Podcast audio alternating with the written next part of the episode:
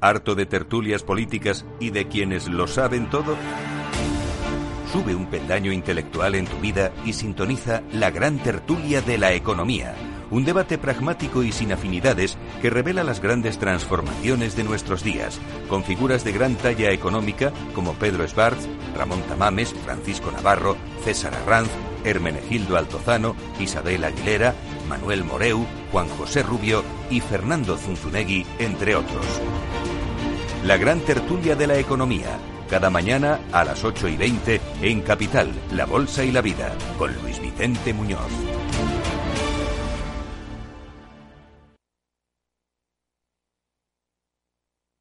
Esto te estás perdiendo si no escuchas a Luis Vicente Muñoz en Capital, La Bolsa y la Vida. ¿Por qué está caro? ¿no? ¿Qué es lo que, que acaban entendiendo? Pues está caro porque no hay ninguna alternativa de inversión. ¿no? Lo que los americanos llaman con el palabra, este el acrónimo de, de TINA, ¿no? There is no alternative. Fernando Aguado, director de inversiones de Fonditel. No te confundas. Capital, la bolsa y la vida con Luis Vicente Muñoz, el original.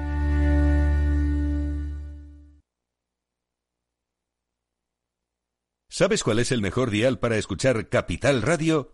Tu móvil. Ya tienes disponibles las versiones de iOS y Android de Capital Radio. Y si quieres escucharlas en tu coche, lo tienes muy fácil. Empareja el Bluetooth de tu coche con tu móvil o tableta, entra en la app de Capital Radio y ya lo tienes. Escucha Capital Radio en digital. Y si te preguntan qué escuchas, no lo dudes. Capital Radio.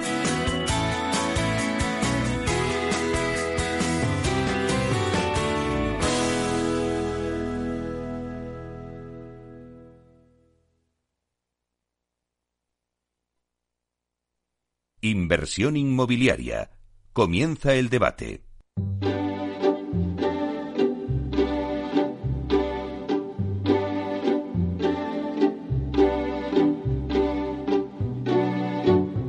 Esta sintonía que escuchamos nos anuncia el tiempo del debate y hoy en el debate vamos a hablar y vamos a analizar el presente y el futuro del retail, uno de los sectores que más está sufriendo esta crisis sanitaria como consecuencia del COVID.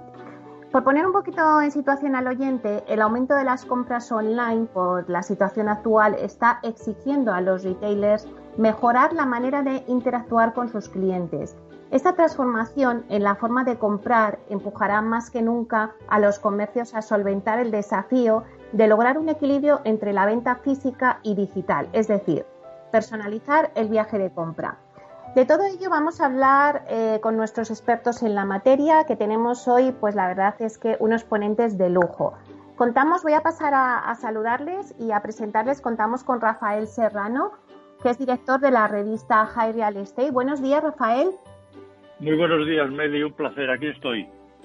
Bueno, pues hay que felicitar a, a, Rafael porque ha sacado un número especial, tanto en digital como en papel, que recoge las opiniones de los distintos expertos del sector para ver pues un poco lo que hay que hacer para relanzar la economía, ¿no? Con la actividad tanto en el retail, el comercio, los centros comerciales, los hoteles, el marketing, las marcas, el branding, etcétera, cómo lo vamos a poder realizar tras el COVID.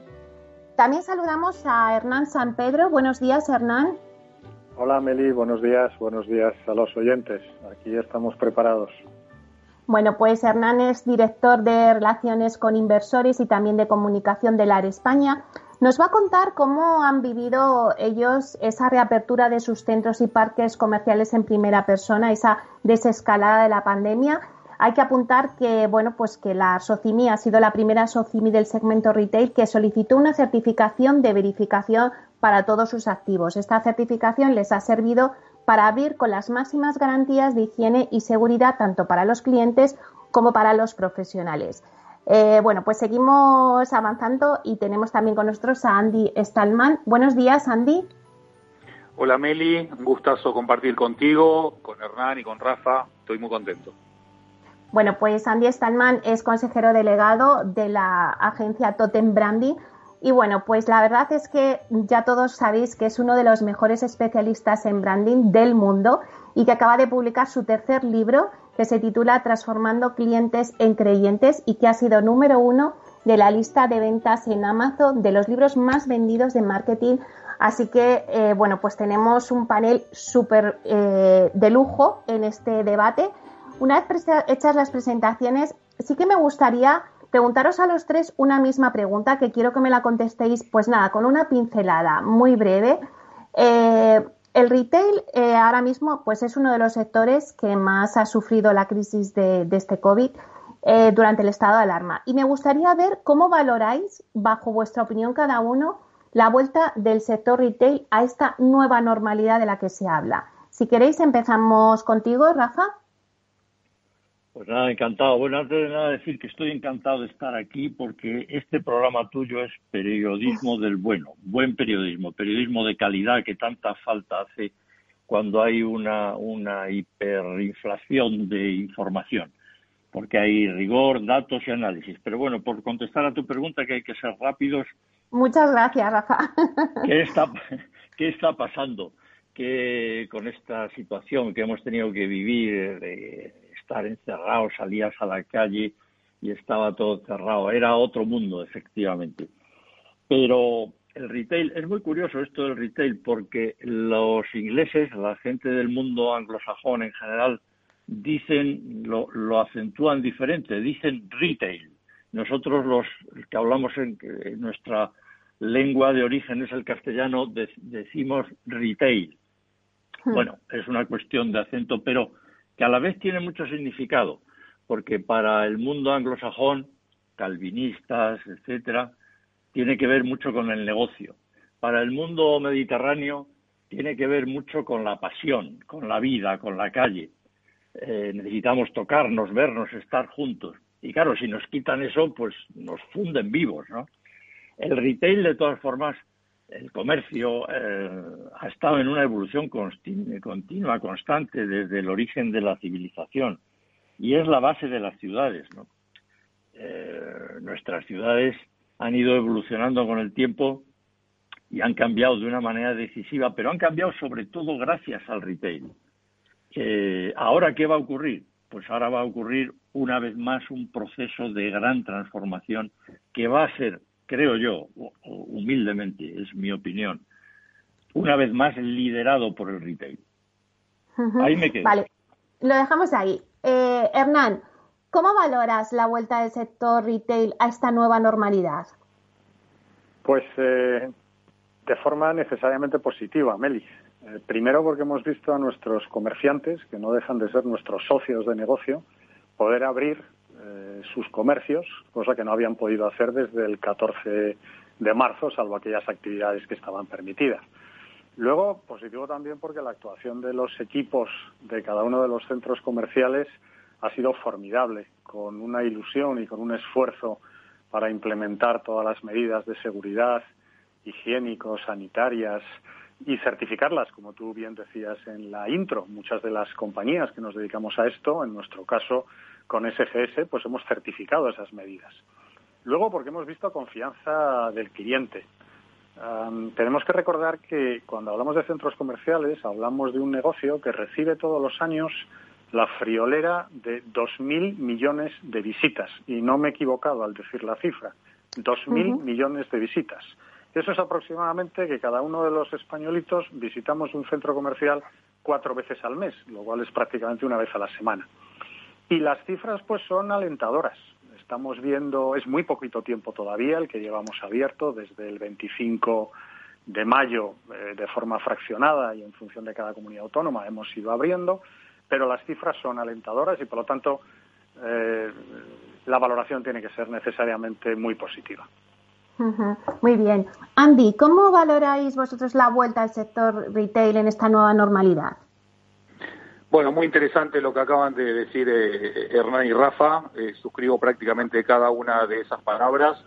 Eh, desde el punto de vista de, mi especialización, que es el branding, que es el mundo de las marcas, te diría que, el COVID-19 y ahora la, la nueva normalidad, lo que han puesto de manifiesto era es lo que cada marca era antes del COVID-19. Hemos visto marcas reaccionar de manera extraordinaria, marcas reaccionar de manera mediocre y marcas que todavía no saben cómo reaccionar.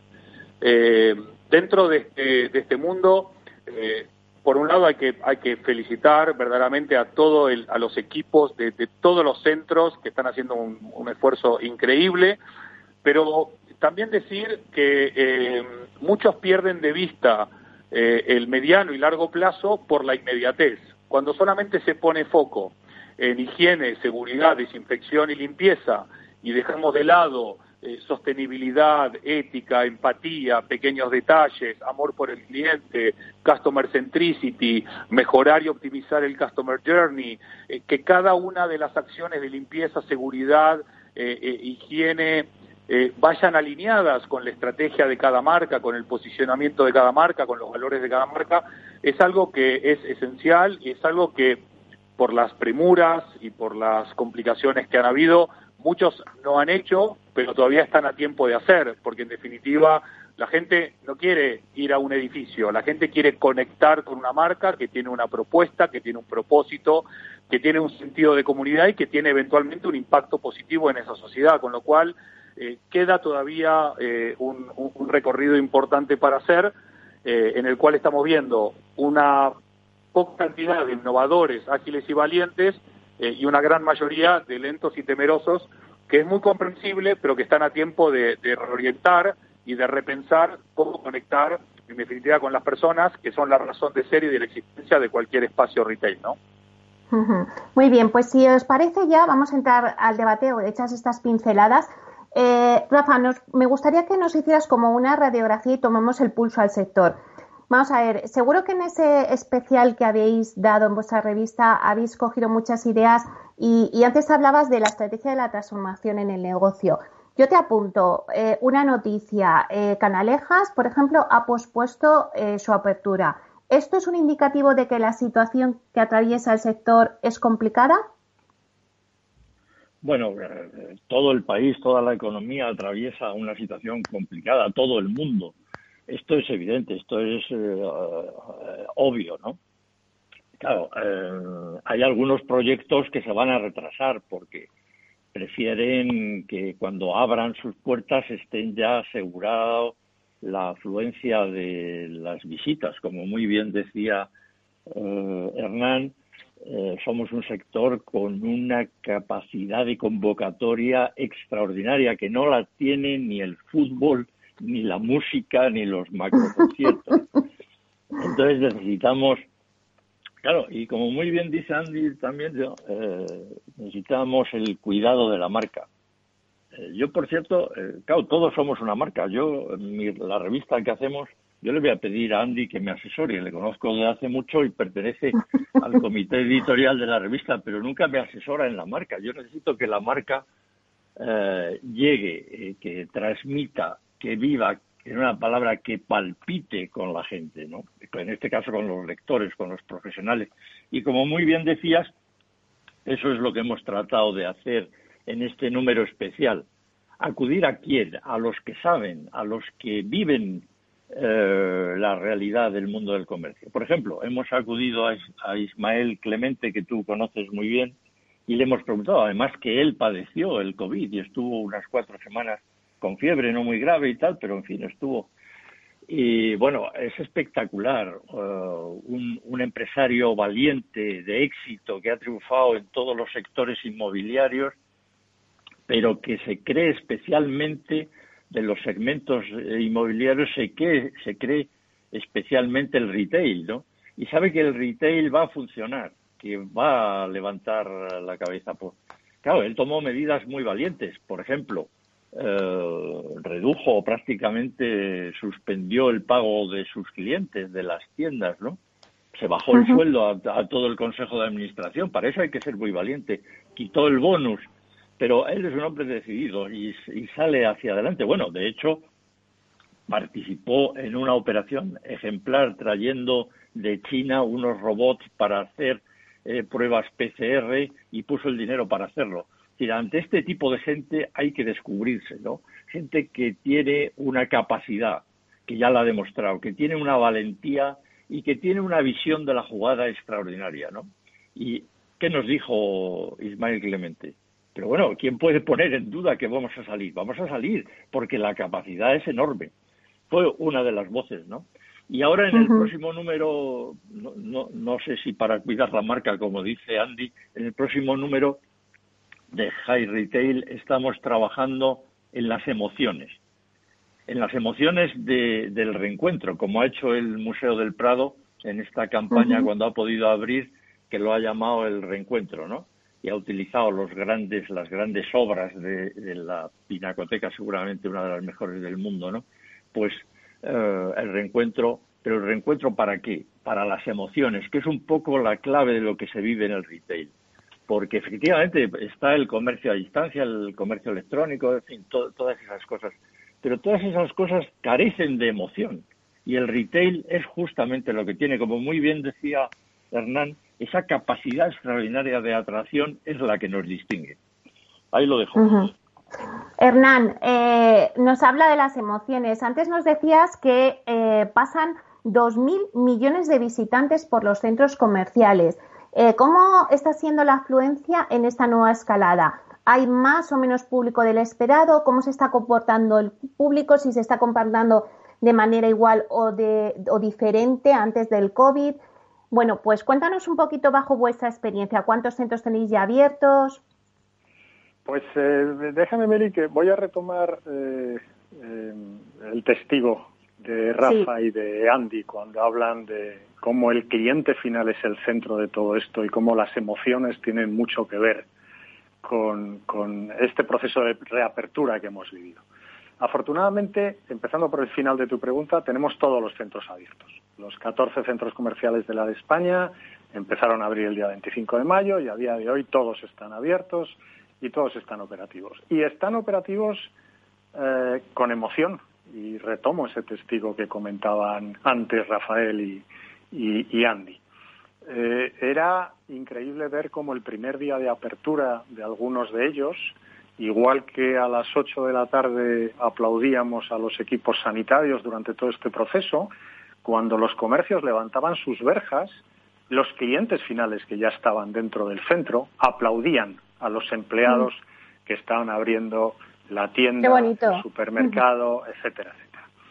En términos de afluencias, eh, pues mejor de lo esperado. Hay que ser prudentes porque llevamos muy poquito tiempo abiertos todavía y podría haber un pequeño efecto, digamos, de la novedad después de tantos meses eh, metidos en casa, pero desde luego mejor de lo esperado. Hay centros comerciales que si los comparamos con las afluencias, con las visitas del mismo periodo del año anterior, están teniendo más. Y otros, sin embargo, pues están teniendo menos, lógicamente. ¿Qué nos dicen los clientes? Que yo creo que esto es importantísimo. Ah, hicimos una encuesta hace muy poquitos días con más de 7.000 clientes finales. Y nos decían, uno, que la percepción de seguridad que tienen cuando van al centro comercial es de sobresaliente, es de más de 8 sobre 10. Ah, que lo que más han echado en falta es em, la compra física, Y luego hablaremos de la combinación y de la relación entre lo físico y lo digital, entre el online y el offline, pero es bueno decir bien alto que lo que más han echado de menos es la compra física.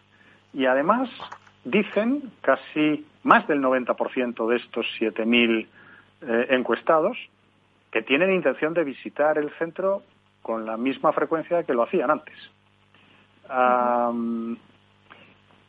Es decir, mejor de lo esperado en afluencias, con mucha emoción, con la gente muy tranquila y muy segura dentro de los centros comerciales.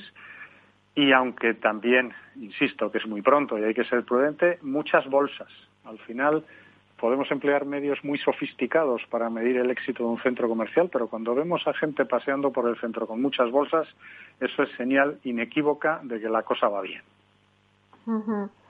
Andy, eh, al hilo de lo que está diciendo Hernán y de lo que ha dicho también Rafa de las emociones, bueno, vosotros, eh, eh, tú en tu libro hablas de, las marcas que son más conscientes ahora que nunca. Es difícil, si te pregunto qué estrategias de marca empresarial y de marca hay que diseñar y poner en marcha en el mundo retail para que la recuperación económica sea posible. Esta es una pregunta que nos tiraríamos pues un día entero hablando. Pero bueno, no sé si me puedes dar alguna pincelada.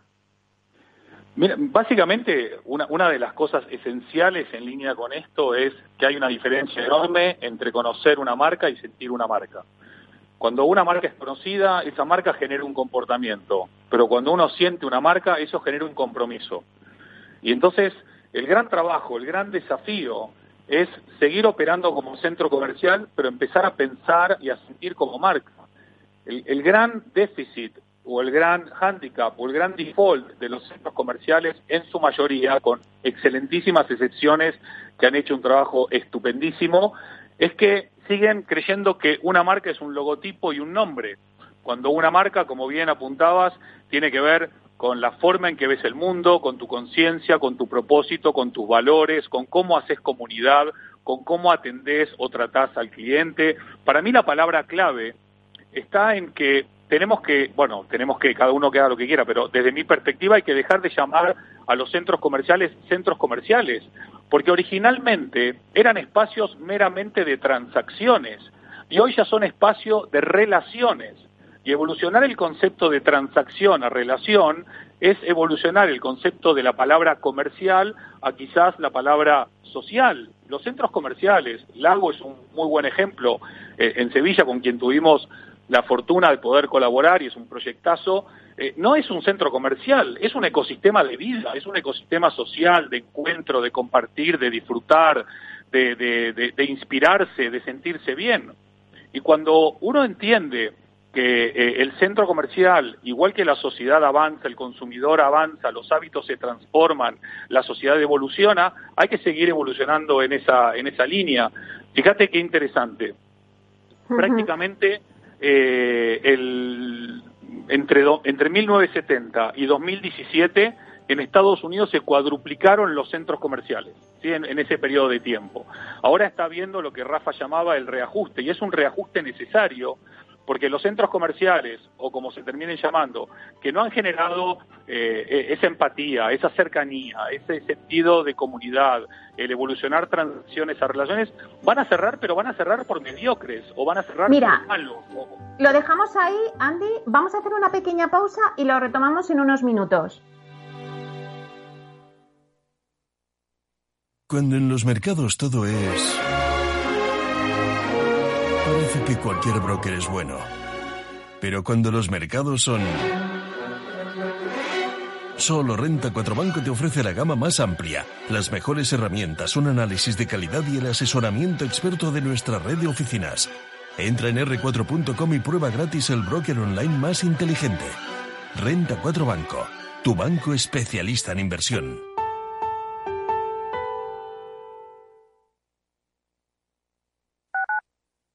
Tu radio en Madrid 105.7, Capital Radio. Memorízalo en tu coche. Disfruta de la mejor cocina gallega en Montes de Galicia. Todo un clásico moderno en el barrio de Salamanca. Disfruta de la variada dieta atlántica, de las mejores carnes y pescados tratados con respeto y transparencia y regados con una de las mejores bodegas de la zona. En grupo, en familia o en pareja, Montes de Galicia te ofrece el espacio perfecto en cada ocasión. Únete a El Viajero de la Ciencia todos los jueves a las 10 de la noche en Capital Radio. Acompáñanos por todo el mundo en nuestra búsqueda de las noticias más impactantes sobre ciencia y tecnología. Síguenos en las redes sociales y en el podcast buscando El Viajero de la Ciencia. El Viajero de la Ciencia con Carlos Alameda. Horno San Onofre. Somos pasteleros y eso nos gusta. Utilizamos materias primas que nos hacen disfrutar y elaboramos todos nuestros productos de forma artesanal, sin sucedáneos, ni margarinas, ni grasas trans. Sabemos que las cosas buenas son importantes. Con el hashtag buscamos gente dulce. Horno San Onofre, calle San Onofre 3, teléfono 91 532 9060 y calle Hernani 7, teléfono 91 554 3396. También nos encontrarás en el mercado de San Miguel, www.pasteleriasanonofre.com. Esto te estás perdiendo si no escuchas a Luis Vicente Muñoz en Capital, La Bolsa y la Vida. Si esta fuera mi, la inauguration speech de John Fitzgerald Kennedy, pues diría que no se pregunten ustedes qué puede hacer la seguridad social por ustedes, sino qué pueden hacer ustedes por la seguridad social. Pues después de 130 años, la seguridad social, que ha servido admirablemente bien a la sociedad y a la civilización, está exhausta. No te confundas. Capital, la bolsa y la vida. El original.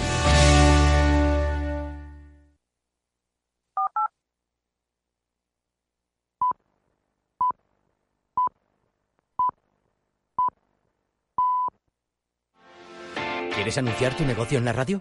Entra en el clubdelaradio.com. La compra es online, pero no os vamos a negar que nos encanta que nos llaméis. El teléfono, olvídate, no te vas a acordar. Entra en el clubdelaradio.com. Tu audio y tu campaña de una forma sencilla y rápida. Contrata anuncios en radio al mejor precio. elclubdelaradio.com. Capital Radio, la genuina radio económica.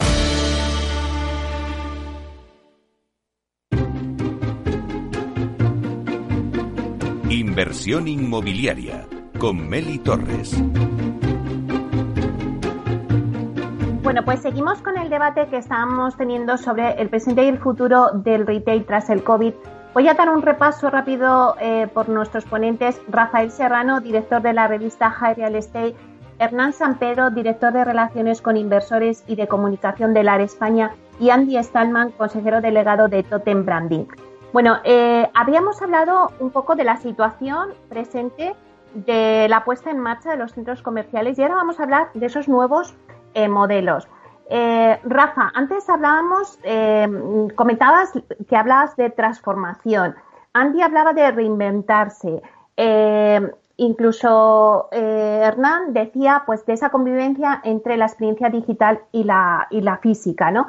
Es verdad que durante el COVID hemos visto que el e-commerce se ha disparado, eh, ha sido más una obligación, pero luego también hemos echado en falta, que lo comentabais, ese contacto físico y esas ganas, lo decía antes Hernán en, su, en el estudio que habían hecho, ¿no? Pues las ganas de, de ir a la, a la tienda física y de entrar en el centro comercial. Al final, ¿vamos a ver un modelo híbrido bueno, vamos a ver un modelo nuevo que en realidad es el mismo, un modelo que está en permanente evolución. Por cierto, eh, Meli, ahora que has hecho esta pausa para la publicidad, qué pena no poder estar ahí contigo en el estudio como otras veces que en esos huecos siempre hablamos y tal. Espero que pronto lo podamos hacer. Sí, claro que sí de publicidad tan importantes para decirle a los anunciantes que sí, que se anuncien también en High Retail, que los medios de comunicación necesitamos la publicidad y que esa historia de que la publicidad es una cosa antigua, no sé de dónde ha salido, pero no, no es verdad. Es la manera de, llegar a los públicos objetivos, ¿no? ¿Cómo va a ser el cómo va a ser el futuro? El futuro necesita varias cosas antes de terminar de cuajar cuando llegue la recuperación necesita estabilidad, estabilidad económica, empleo y tal, y hay que hacer, empujar en esa, en esa línea. Esta reunión que ha hecho la COE con los grandes empresarios de este país creo que ha sido muy útil. La COE casi nunca hace nada, pero hay que reconocer que esta vez los ha juntado a todos. Ahí estaban Abotín, Pablo Isla, y todos han dicho que hay que empujar a la economía, crear empleo, que si no, se va el país al garete. O sea, que estabilidad. Luego, una cosa fundamental que ya hemos hablado y da gusto oír, eh, me callaría porque los que tendrían que hablar son Andy y Hernán por lo bien que lo hacen, pero la vitalidad, ¿no?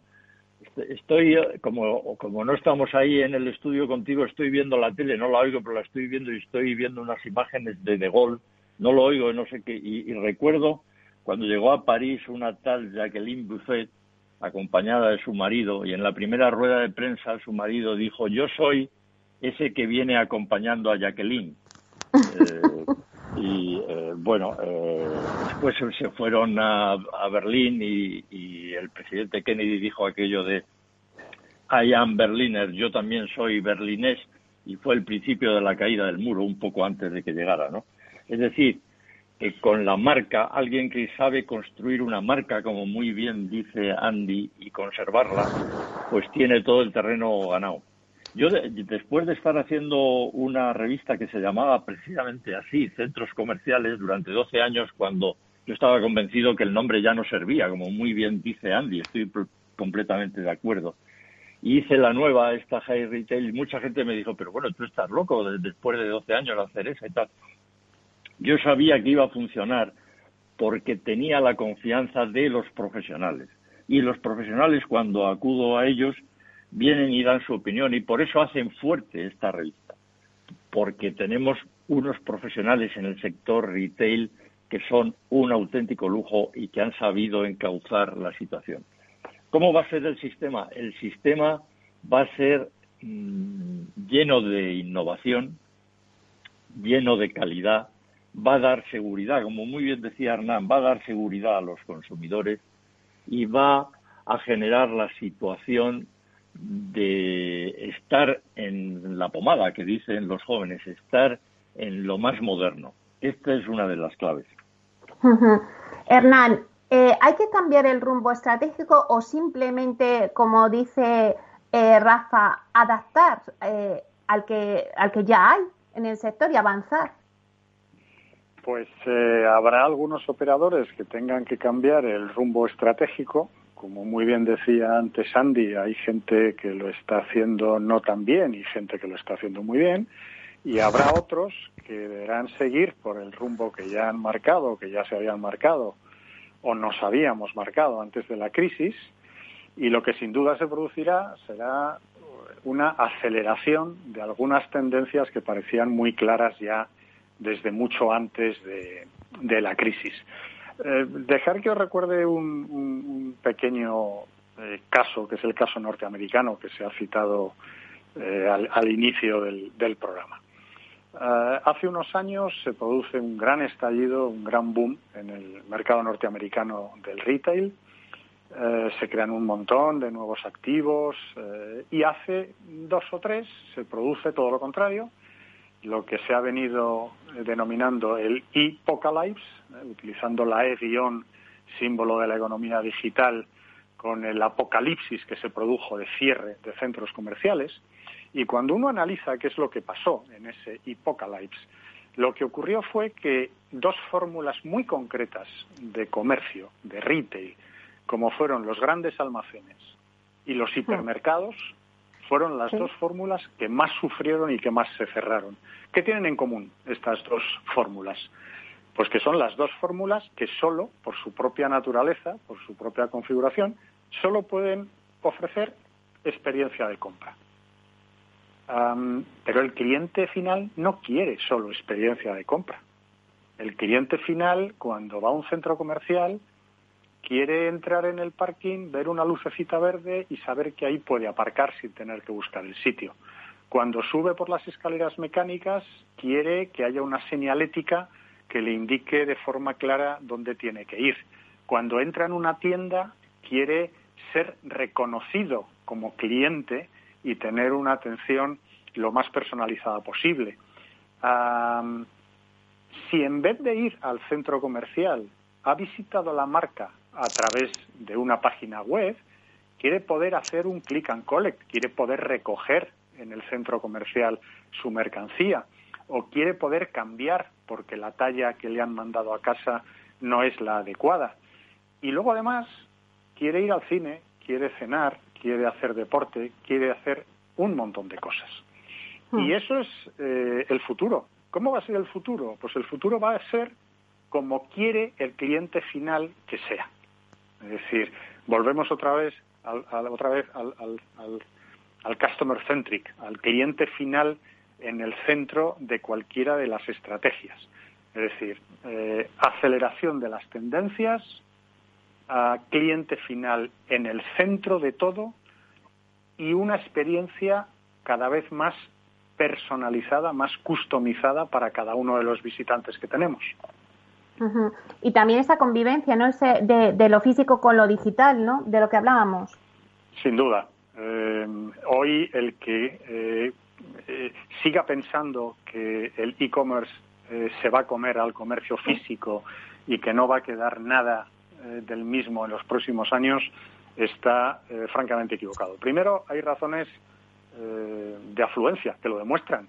Los 2.000 millones de visitas. Es decir, en España 2.000 millones de visitas significa que a los españoles nos gusta salir y no nos gusta quedarnos en casa.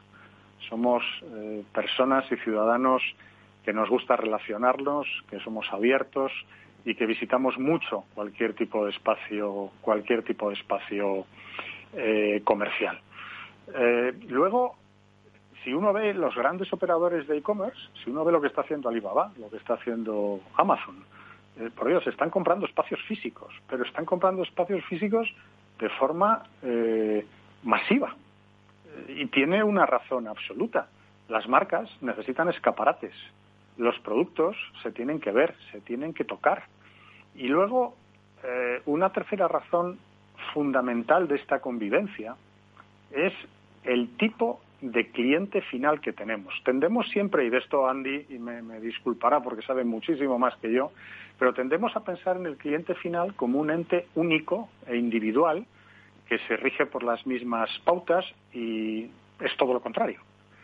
Si miráis lo que hace un chico de 16 años, básicamente es uh, mirar a través de su teléfono móvil todos los productos que le gustan o que quiere, pero lo compran en espacios físicos, son menores de edad, no tienen tarjeta, eh, salvo que sus padres le hayan dado una o utilicen la tarjeta eh, asociada a la cuenta de esos. Pero básicamente lo que miran es el teléfono y compran físicamente, empiezan a salir, empiezan a ir a un restaurante, a un McDonald's, a un cine.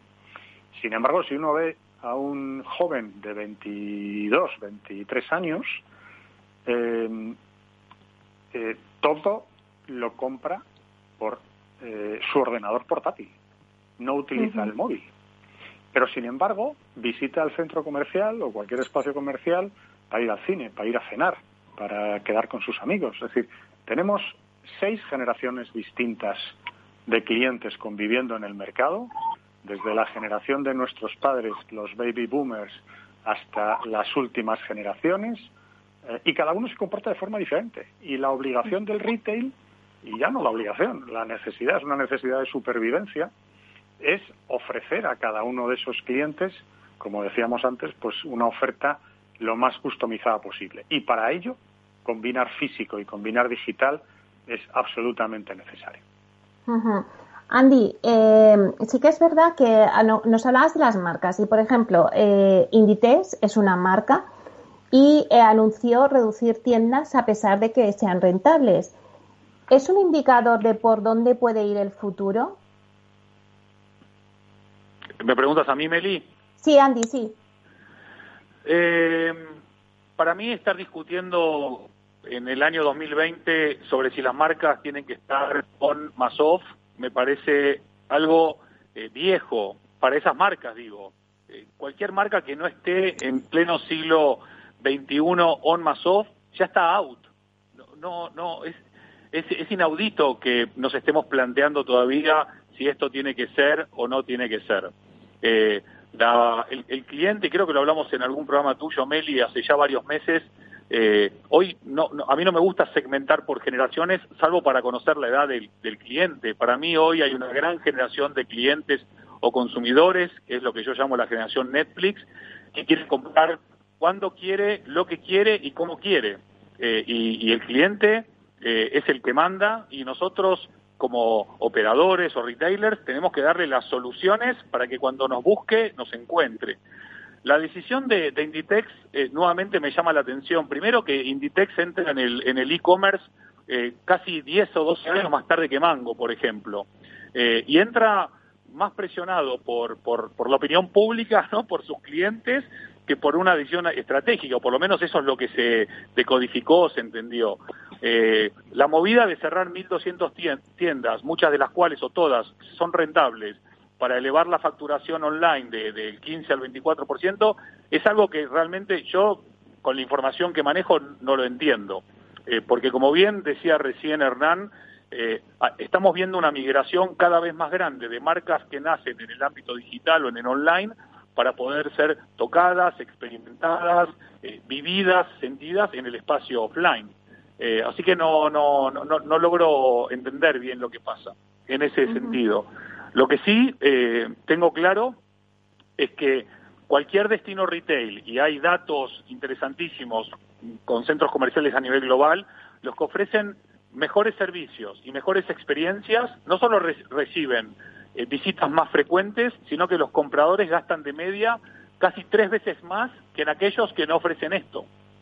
y también es cierto que cuando analizamos eh, las generaciones millennial, eh, Z y alfa, eh, más de la mitad y en algunos casos casi el 75% necesitan probar, tocar y sentir el producto antes de comprarlo, más allá de que después lo compre por la plataforma o el dispositivo que sea. Y también es cierto que en el día de hoy, 2020, se vende un 60% más de indumentaria que hace 15 años, 60% más que hace 15 años. Y también es cierto que A.T. Kearney nos adelanta que en Estados Unidos una de cada tres ventas retail en el año 2030 probablemente sea online. Pero creo que conectando, y con esto termino para no extenderme, lo que decía Rafa antes, España tiene una, una, un, un, equipo de profesionales en el sector retail que es la envidia del mundo. La verdad que hay una, yo conozco a muchísima gente y cada uno es mejor que el anterior. Me parece que lo mejor para nosotros, en vez de predecir el futuro, es crearlo. En vez de ver modelos anglosajones, es crear nuestro propio modelo, que es una hibridación entre eh, lo interior con lo mediterráneo, lo cálido con lo frío, lo turístico con, con lo no turístico. Y creo que hay una gran oportunidad de transformar esto entendiendo que los, para mí, los cinco jinetes del renacimiento del retail van a ser Customer Centricity, que se dijo, cómo se utiliza inteligentemente la data, transformando el Big Data en Smart Data, cómo llevamos a la eficiencia de los activos para ahorrar costos y poder reinvertir más en servicios, experiencias y detalles, la logística que va a jugar un rol importante, sobre todo en, centros que estén ubicados estratégicamente en núcleos urbanos o suburbanos, y finalmente servicios que se conectan con lo que para mí dijo Hernán, que es el verdadero futuro, no solamente del retail, sino de la relación marcas-clientes, que es la personalización llevada a la individualización total de cada uno de los clientes. Bueno, pues eh, Andy nos ha hecho una biografía muy clara, pero en estos pocos minutos no sé si, Rafa, nos puedes eh, añadir alguna pincelada de esos retos que tenemos que, que, ir solventando en el retail. Sí, iba, iba a intervenir antes cuando hablaba Andy, pero hay que dejarle que se explaye porque es un, es un crack de esto. No, porque surgió lo de las tarjetas de crédito como medio de pago y me acordaba de aquel amigo que le roban la tarjeta de crédito y entonces otro amigo le dice, bueno, pero lo habrás denunciado y tal. Dice, no, no lo he denunciado porque el ladrón gasta mucho menos que mi mujer. Entonces, eh, ya, ya, sé que esto en este tiempo de feminismo está muy mal decirlo, pero, pero no me podía resistir, ¿no? Eh, eh, entonces, ¿cómo van a ser los, por ejemplo, cómo van a ser los medios de pago? Seguiremos utilizando tarjetas, el móvil, yo qué sé. Creo que hay establecimientos en Seattle, todavía no he ido porque como con esto del COVID no se puede viajar, pero tengo ganas de ir, en los que entras, eh, la, la, señalética te dirige, porque ya sabe por el Big Data qué es lo que quieres y qué es lo que necesitas, te dirige señalándote a ti personalizadamente eh, coges lo que querías y te vas sin pagar, porque ya te cobran directamente sin tarjeta. Eh, bueno, es una maravilla. Es verdad que a, mí estas cosas me dan un poco de miedo, porque claro, si, si te cobran lo del otro que le han quitado la tarjeta o tal, ¿no? pues, pues menudo lío, ¿no? Pero, pero eh, es verdad que, hay, como dice Andy, aquí tenemos unos profesionales que son un lujo, ¿no? Es decir, la gran evolución, el origen de los centros comerciales, de los grandes almacenes antes, ¿no? Los malls americanos famosos, ¿no? ¿Cómo surgen? Surgen de la necesidad de una gran transformación. Es decir, son los soldados de la Segunda Guerra Mundial que vuelven a casa y la casa de sus padres, las ciudades como eran, se les quedan pequeñas, les, se les agobian, vienen de la guerra, de una atrocidad, ¿no? Y eso explota, eh, se expande y entonces como tienen que irse al extrarradio surgen los malls. Eso funciona durante un montón de años y luego llega un momento en el que se agota seguramente porque no tiene la capacidad de transformación. En el caso de España, que es diferente, ciudades mediterráneas, como muy bien se ha explicado ya eh, eh, en este programa y en otros que tú has hecho, eh, la vitalidad es diferente y sobre todo porque tenemos los profesionales que han tenido la visión para hacerlo posible.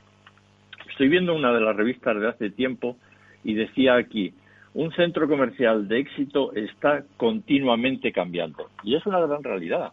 Y el gran cambio que le falta es dejar de llamarse centro comercial, efectivamente. Pero ahí habrá que construir una marca para la que Andy seguro que tiene alguna buena solución, ¿no?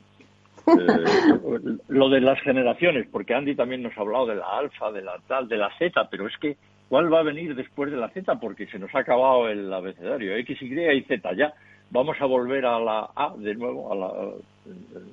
quiero decir, ¿qué generación va a haber? ¿Los millennials, los eh, tal?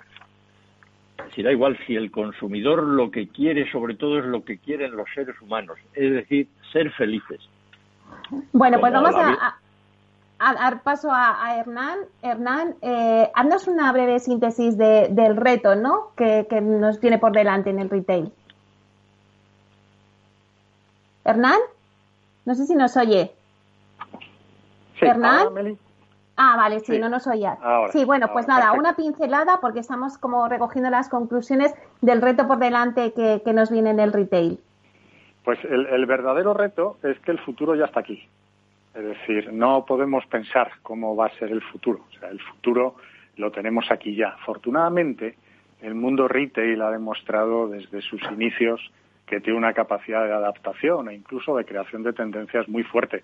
Antes mencionabais los medios de pago, pues igual que nos adaptamos a los medios de pago en su momento, pues nos hemos adaptado o tendremos que adaptarnos a la convivencia de lo físico y lo digital y entender que ese es un mundo omnicanal en el que tenemos que dar respuesta a muchas necesidades diferentes de muchos clientes individuales completamente eh, diferentes y en eso estamos. Hace unos años, ya unos cuantos, veíamos la película cuando se estrenó Matrix y veíamos aquello de detectar eh, a través del ojo, del iris, cuáles eran las tallas y tal. Y eso está aquí ya. Hoy puede uno entrar en un centro comercial, meterse en una cabina y fabricarse a medida su perfume. Eh, puedes entrar en una óptica y en un espejo inteligente el propio espejo te va poniendo la montura una detrás de otra hasta que ves la que más te, la que más te gusta. Madre mía, miedo me da. Eh, y, en ese sentido, pues lo único que vamos a ver en el mundo retail son experiencias ganadoras y experiencias perdedoras. Y vamos a ver activos y compañías que se van a comportar muy bien y activos y compañías pues que no van a ser tan rápidos y que, y que no se van a comportar tan bien. Eh, claves del éxito, pues eh, antes Andy eh, citaba cinco, nosotros tenemos seis, por aquello de la media docena. uno, seguros, activos seguros. Dos, integrados. Lo han hablado antes también Rafa y, Andy. Es decir, no solo el, el, mix de tiendas y de marcas óptima, hay que tener eh, o, debe uno tener su propia web transaccional, debe compartir espacios físicos y espacios digitales, logística. La logística asociada a los centros es absolutamente eh, indispensable, customizados, ah, experienciales, eh, dominantes. no se puede entender el retail si tú no eres dominante en tu área de influencia, si las marcas que tienes dentro son marcas dominantes y si tú, como propietario, no eres dominante al 100% del activo para poder implementar con esa rapidez que necesita el retail 4.0, eh, pues todas las tendencias. Y por último, algo fundamental, las empresas que nos dedicamos a esto tenemos que ser empresas muy profesionales en muchos ámbitos distintos, en el terreno de Andy, en el branding, en el terreno eh, de Rafa, tenemos que saber comunicarnos con los clientes, tenemos que ser sólidos en el balance, tenemos que ser compañías con poca deuda, tenemos que ser autosuficientes, tenemos que tener capacidad de eh, batir al mercado permanentemente. Y luego tenemos accionistas e inversores, tenemos que ser rentables. Y por último, y no menos importante, las compañías tenemos que ser muy transparentes y tener unos estándares de eh, lo que hoy se llama ESG, antes se llamaba responsabilidad corporativa y gobierno, unos estándares de eh, sostenibilidad, de medio ambiente y de gobierno corporativo muy, muy fuertes. Andy, para cerrar ya el debate, eh, siempre has abogado por un retail más ágil, resistente y sostenible. En un minuto. Bueno, en el, siglo XX la empresa grande se comía a la empresa pequeña. En el siglo XXI es la empresa ágil, la empresa veloz y la empresa valiente la que se va a desayunar a la, empresa eh, temerosa eh, y, poco, poco, poco ágil. Eh, no, hay, no hay ninguna duda de que el futuro que se viene es un futuro apasionante para todos aquellos que crean en la verdadera transformación del retail y no que sigan poniendo como excusas a Amazon, a Alibaba, a Internet y al COVID, para no mejorar, para no transformar, para no customizar, para no personalizar, para no emocionar, para no invertir en marca y para no entender el rol trascendente del espacio comercial que juega más en el ámbito social, antropológico y, desde el punto de vista emocional que desde el punto de vista meramente transaccional. Un minuto. Muchísimas gracias, Andy Stanman, consejero delegado de Totem Branding. Gracias, Andy, por estar aquí con nosotros hoy. Meli, gracias a vos por sentarme en la mesa con dos fenómenos como Hernán y como Rafa, y sobre todo por sentarme en la mesa con una fenómena como vos, que como bien dijo Rafa al comienzo de la charla, no solamente sos una profesional como la Copa de un Pino, sino que sos la coherencia personificada entre cómo se hacen las cosas bien, siendo una gran persona y siendo una gran profesional. Así que muchas gracias. Gracias a ti. Gracias, Hernán San Pedro, director de Relaciones con Inversores y de Comunicación de la España. Muchísimas gracias, Hernán, por dedicarnos este tiempo con nosotros. Gracias a vosotros, Meli, eh, y muchas gracias a Rafa y Andy. Es un absoluto placer compartir minutos con gente que entiende el sector y sobre todo que entiende el futuro. Y muchísimas gracias también a Rafael Serrano, director de la revista High Real Estate. Muchas gracias, Rafa. Muchas gracias, Meli. Bueno, esto es como el minuto de oro, pero a mí va, me va a tocar menos de un minuto. Decirle a los oyentes, a las empresas, a los profesionales que High Retail está a su servicio y es grande porque están los profesionales. Y bueno, si pueden que se anuncien. Pero en todo caso, muchas gracias a ti, Meli, y a Hernán y Andy por eh, hablar con ellos. Un saludo. Pues muchísimas gracias a todos y a ustedes, señoras y señoras. Les veo el próximo jueves aquí en Inversión Inmobiliaria. Hasta entonces, que sean felices.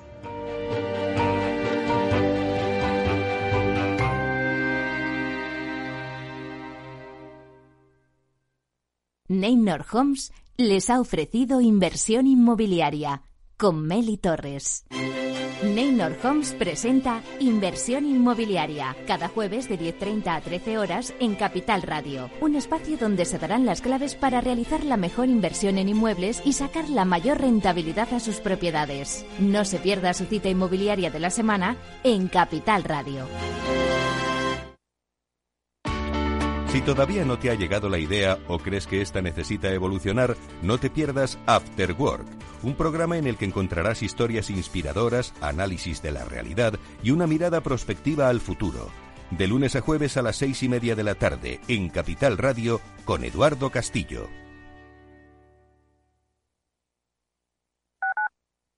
Escuchas Capital Radio, Madrid 105.7, la radio de los líderes.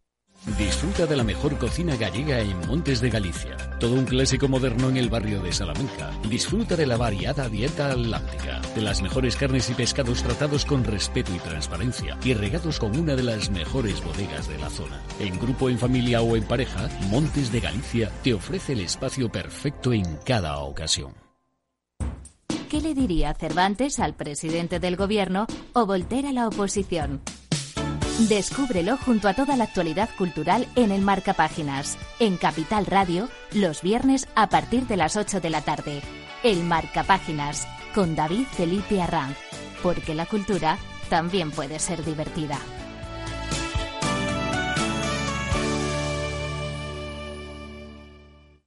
En el restaurante Gaztelubides somos rigurosos con la selección del producto para crear recetas imaginativas que acompañamos de una bodega generosa y brillante y de nuestra magnífica terraza durante todo el año. Restaurante Gaztelubide, carretera de La Coruña, kilómetro 12200, La Florida. Teléfono 91 372 8544. Una recomendación del programa gastronómico Mesa y Descanso.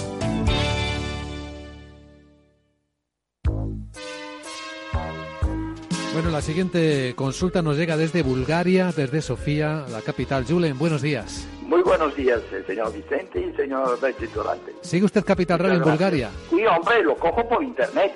¡Arriba! ¿Eh? Son 80 días, son Capital Radio traspasa fronteras.